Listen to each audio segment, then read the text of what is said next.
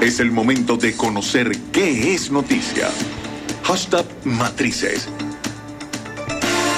A esta hora, amigos de la radio y las redes sociales, vamos a verificar cuáles son las principales titulares del mundo blockchain y de las criptomonedas. Criptotendencias dice que IUS, Costa Rica, presenta una solución basada en blockchain orientada a gestionar la cadena de suministro de las donaciones de sangre.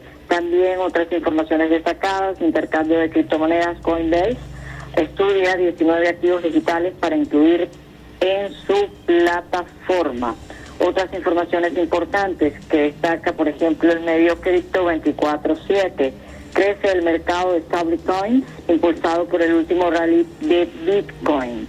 También destaca Cointelegraph a esta hora, empresas blockchain europeas buscan respaldo público al agotarse los fondos de capital privado.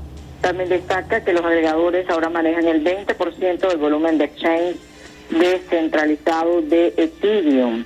Y otras informaciones importantes por este medio, lanzan un token de oro respaldado por el gobierno con características asesinas, palabras textuales. La Alianza para el Protocolo Universal, un, un consorcio de criptoempresas integrado por Bitrex, Global, Ledger, Certic y Uphold, han lanzado un toque respaldado por la fábrica de moneda de Perth, propiedad del gobierno de Australia Occidental.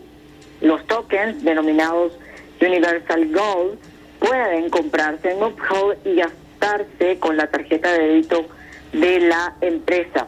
Los inversores pueden comprar desde un dólar sin límite de inversión. Otras informaciones destacadas las tiene Diario Bitcoin, que dice que Twitter revela nuevos detalles sobre el hackeo. Fue un ataque telefónico de phishing, dice la gigante de redes sociales. Twitter reveló recientemente información detallada sobre el hackeo a gran escala que sufrió la plataforma a mediados de julio. En una publicación actualizada sobre lo sucedido, la empresa indicó que varios empleados fueron víctimas de un ataque telefónico de phishing.